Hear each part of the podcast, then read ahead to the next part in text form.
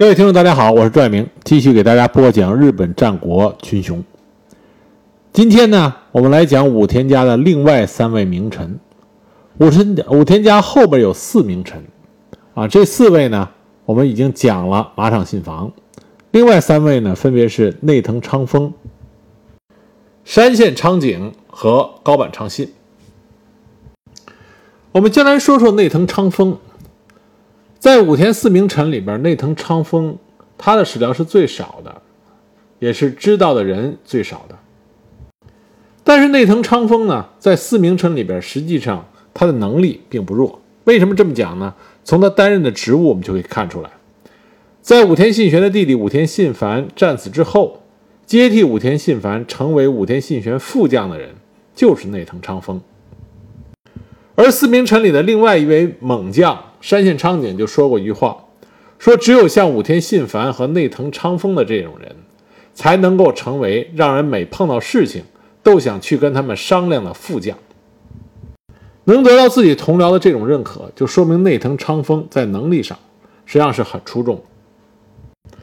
内藤昌丰他的父亲呢，原来是武田信虎手下的重臣，但是因为武田信虎对他的手下呢很粗暴。啊，动不动就把自己的家臣，因为不符合自己的心意给斩杀了。所以内藤昌丰他的父亲被武田信虎给残杀了以后，内藤昌丰就和他的大哥一起逃出了加菲国避难。那么在武田信虎被他的儿子武田信玄放逐到骏河国之后的八年以后，武田信玄派人将武啊将内藤昌丰给招回来。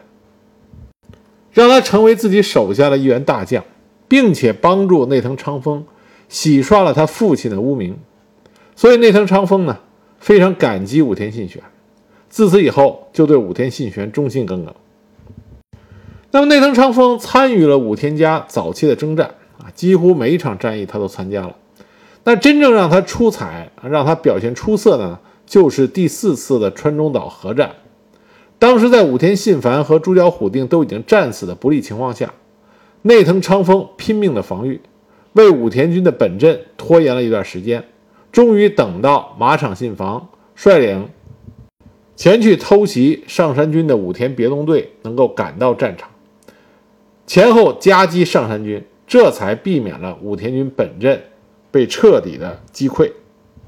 也正是在第四次川中岛合战之后。内藤昌丰被任命成为接替武田信繁的副将，但即使武田信玄这么信任内藤昌丰，有意思的是，内藤昌内藤昌丰从来没有从武田信玄那里得到过一张感谢状，感谢状就是相当于嘉奖令这样的东西。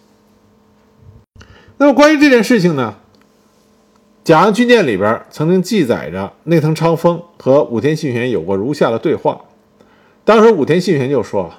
像昌丰这样的人，功劳比别人大，原本就是应该的。那么内藤昌丰他自己也说，战斗原本就是必须服从大将的指挥，赢得胜利，哪里是人人为了自己的功劳而不听号令的呢？从这个简单的对话，我们就可以看出来武田信玄对内藤昌丰的信赖和期待，而也看出来内藤昌丰不居功自傲的优秀品质。那么，在武田信玄攻打下一直以来的心腹大患上野麒麟城以后，就把麒麟众投降到他手下的这批兵士划归到了内藤昌丰的手下，这使得内藤昌丰所率领的部队数量成为武田家中的重臣。内藤昌丰除了在战场上表现出色以外，他在外交舞台上能力也非常出色。在北条氏康过世之后，继任的北条氏政以父亲的遗命为理由，断绝了与上杉家的同盟关系，开始再度接近武田家。当时武田信玄呢，就把和北条家同盟交涉的任务全权交给了内藤昌丰处理。内藤昌丰当时也是尽心尽力的为这件事奔走。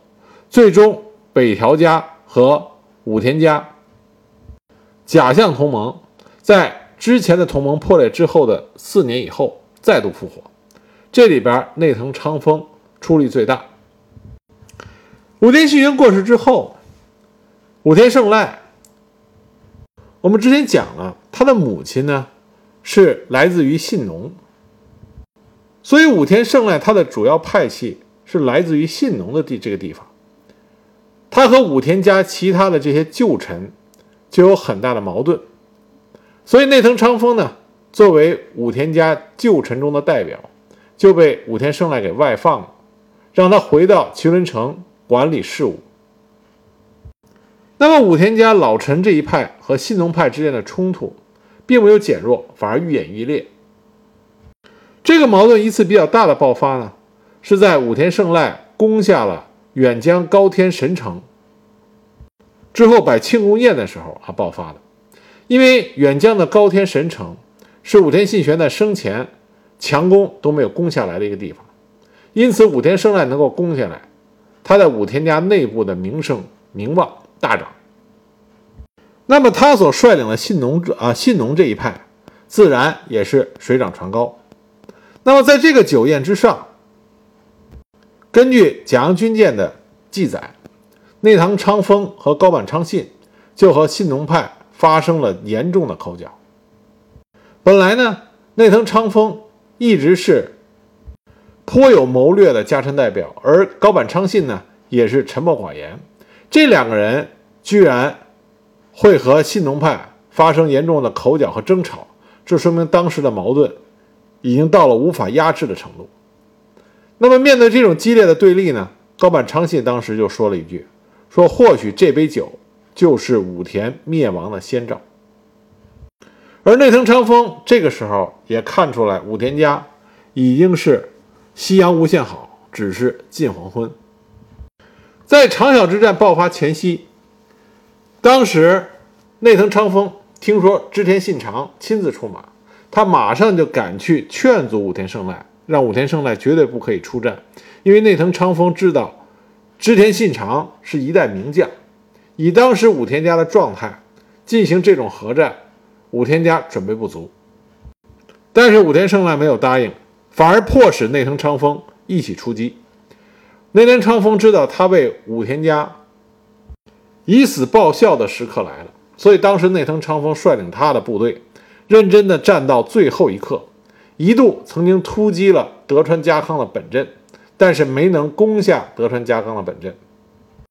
德川家康的本阵在战国时期啊，在屡次合战中只有两次被攻陷过，一次呢是在三方原三方原之战被山县昌景给攻破了，另外一次呢是在大阪城之战被真田幸村给击溃了。那内藤昌丰在长筱之战的时候，曾经试图攻下德川家康的本阵，结果失败了，被。火枪给打得像筛子一样，从马上跌落，死的时候年仅五十二岁。那么下面我们讲讲另外一位名臣啊，山县昌景。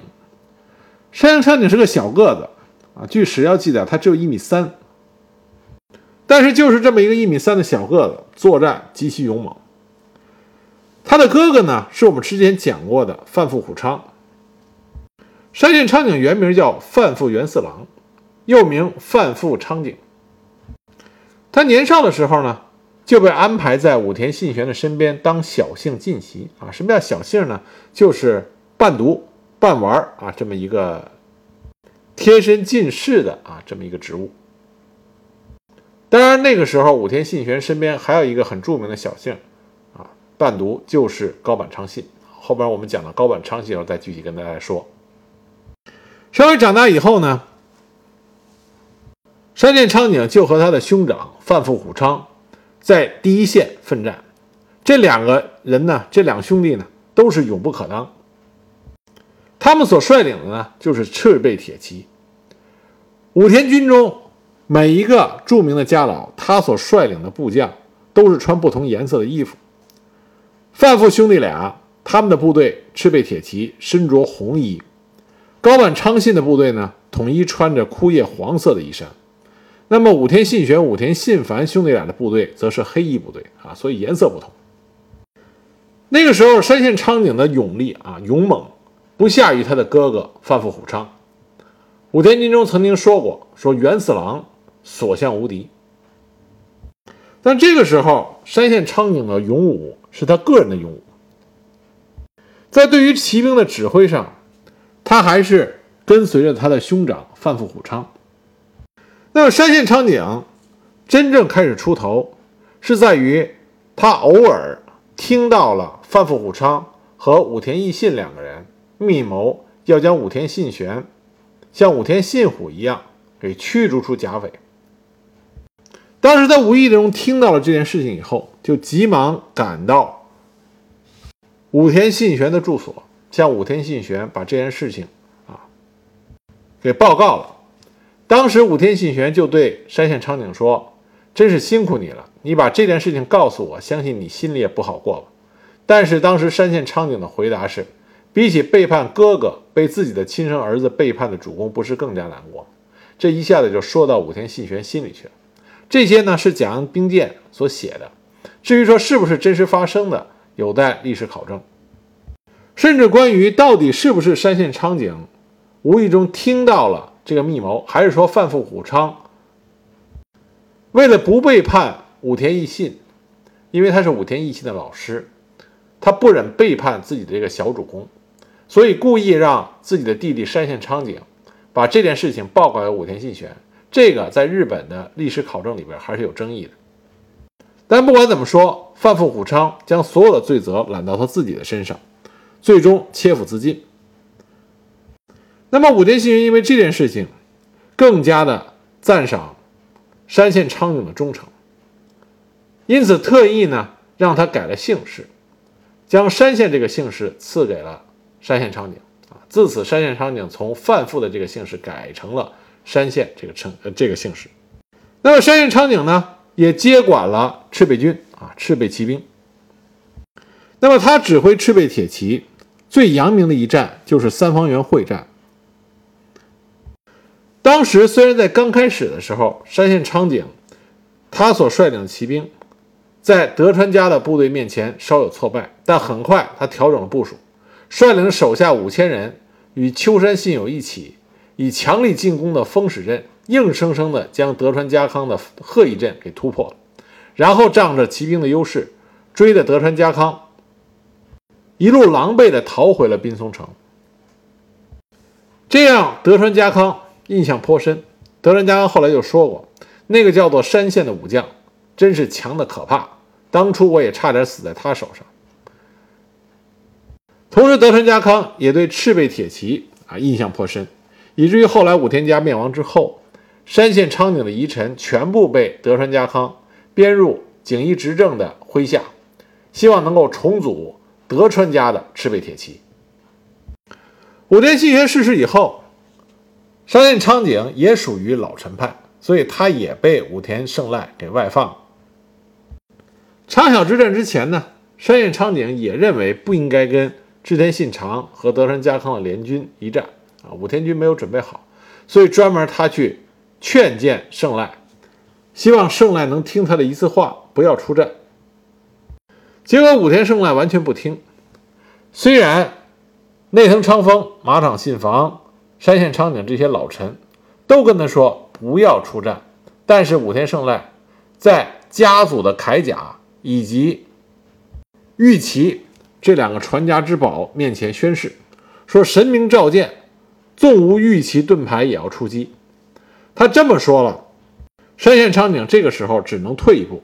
他当时建议胜赖派出诱敌部队，引诱敌方过河，趁敌方半渡的时候予以截击，以防备织田和德川的联军在时断时续的梅雨季节中发挥出洋枪兵的优势。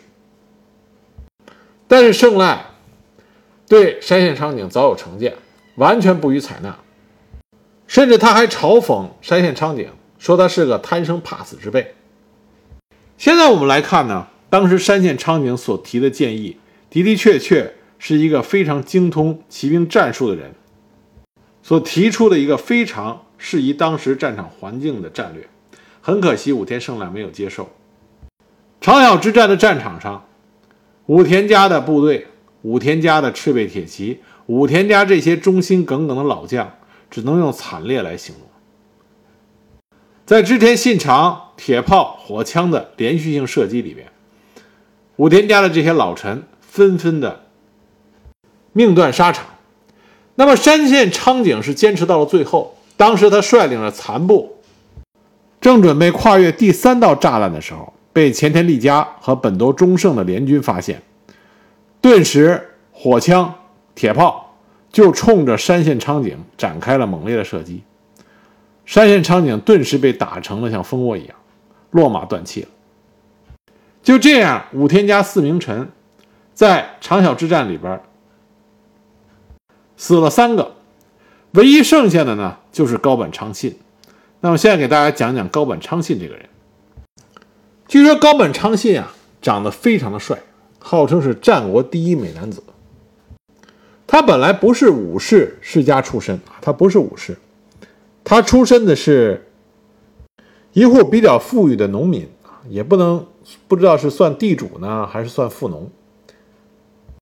但他十六岁的时候，因为他父亲去世，他和他姐夫为了财产打官司败诉，所以那个时候的高坂昌信不知何去何从，阴差阳错，他就成为了武田信玄身边的小姓啊，随呃随身进士。那么在高坂昌信身上啊。发生了一个很有意思的事情，因为她长得太漂亮了，所以武田信玄呢给高坂昌信写过情书。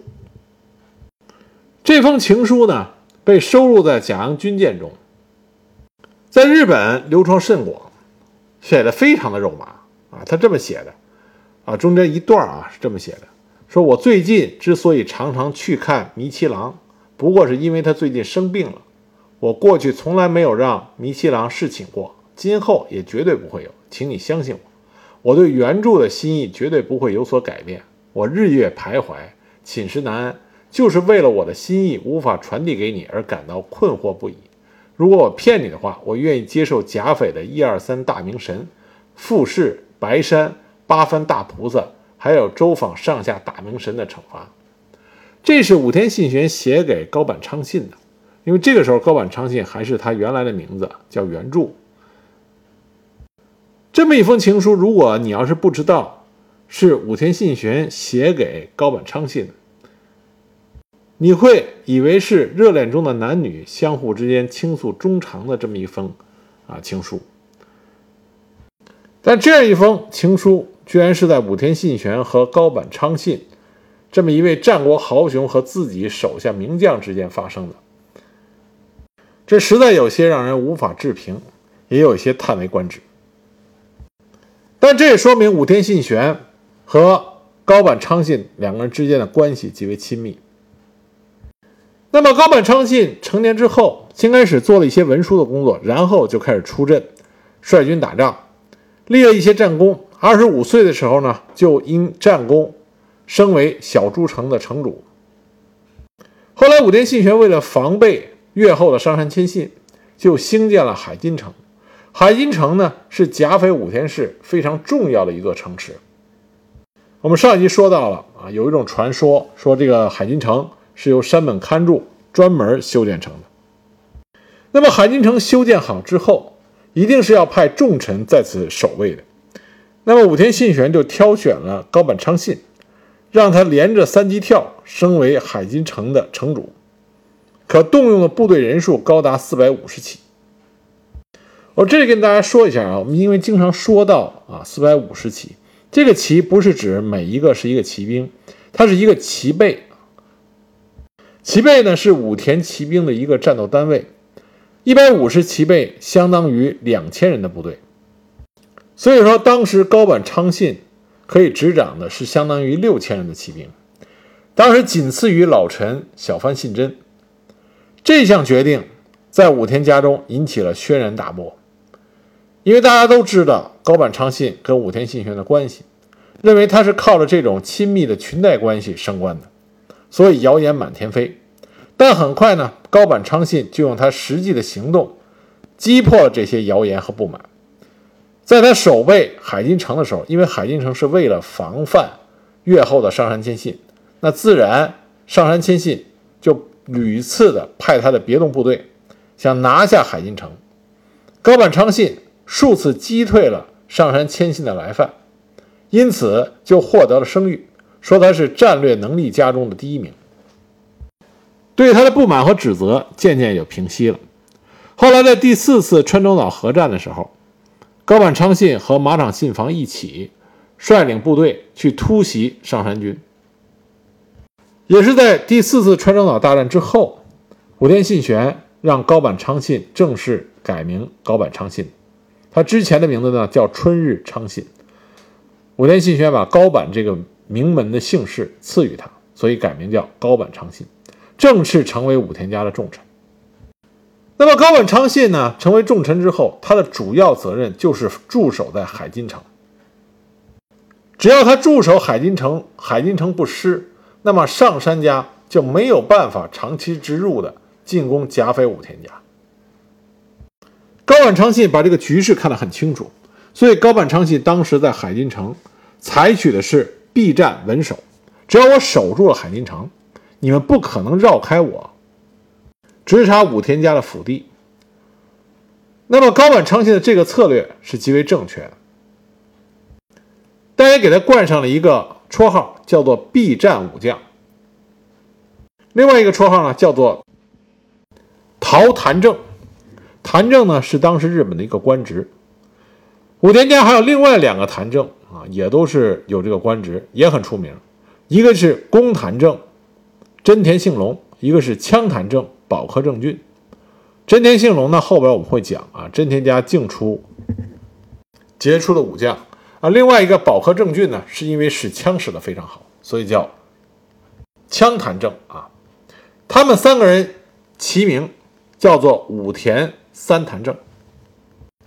在武田信玄逝世的时候，高坂昌信是伤心欲绝，曾经一度想切腹殉主，后来呢是被武田信玄的异母兄弟一条信龙成功的给劝阻了。武田胜赖执掌武田家之后。高坂昌信也是老臣派，所以一样得不到武田胜赖的信任。我们前面讲到了，在武田胜赖攻下了远江高田神城以后的庆功宴上，高坂昌信说出来，这是武田家灭亡的先兆也说不定。这个时候，高坂昌信已经看到内部矛盾重重的武田家已经不可能再恢复往日的荣光了。长筱会战的时候，高坂昌信并没有参加。当时他率领一万武田军镇守海津城，因为海津城是至关重要的战略要地，必须有人守备，所以高坂昌信当时是在守城。但是他把自己的嫡长子高坂昌成给送到胜赖的身边，参加了长筱会战。长筱会战，那些曾经跟高坂高坂昌信并肩作战的老臣战友。纷纷战死沙场，他的嫡长子高坂昌成也战死在了这次会战中。但是高坂昌信来不及悼念他的这些战友和他的儿子，在他得到武田家战败的消息以后，马上带兵八千人，运送了大量的补给品去迎接武田胜赖的败兵。当时武田胜赖啊败退的时候非常狼狈。高坂昌信特意带了一些好好看的衣服、光鲜的衣服，让武田胜赖回甲斐的时候没有炕上看上去的那么狼狈。同时，高坂昌信也意识到这个时候是武田家生死存亡的时候，所以呢，他冒着生命危险，顶着武田胜赖对他的偏见，硬闯入武田胜赖的居馆，向他进言，提出了四点意见，希望武田胜赖能够重建武田家的威名。一是重建家臣团，远离原来宠信的信农众啊，信农的那帮人，启用真田昌幸和增根内将。真田昌幸，如果武田胜赖能够重用的话，那么武田家重建威名将不是不可及之事。那么第二个建议呢，是处罚在长筱之战中逃脱的武田家的亲族。三是内政建设。以图恢复重重创的国力。四是扩展外交，与北条家联姻，加强假象同盟。可惜呢，这四条非常中肯的意见中，武田胜赖只是迎娶了北条氏康的女儿，巩固外交，其他三条都没有做到。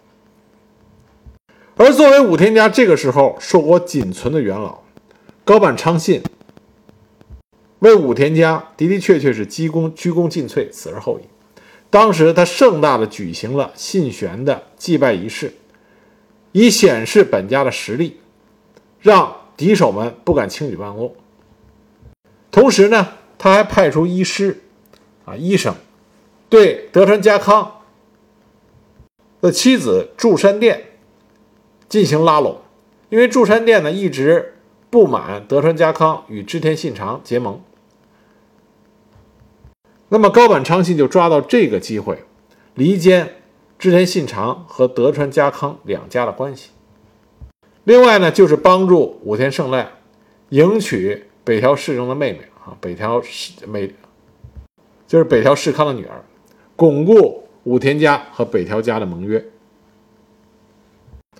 但是高坂昌信毕竟这个时候年龄已经比较大了，再加上心力交瘁，三年之后。高坂昌信在海津城离开了人世，享年是五十二岁。如果高坂昌信能够活的时间再长一点的话，武田家的衰退也可能没有那么快。那么今天讲的这三位呢，加上前面讲的马场信房，就是武田家后来的四名臣。那么下一集呢，我就给大家讲一讲武田胜赖和长筱之战到底是怎么一回事，为什么使得这些。对武田家忠心耿耿的名臣家老们，饮恨沙场啊，令人扼腕。下一集呢，会给大家具体的讲一讲。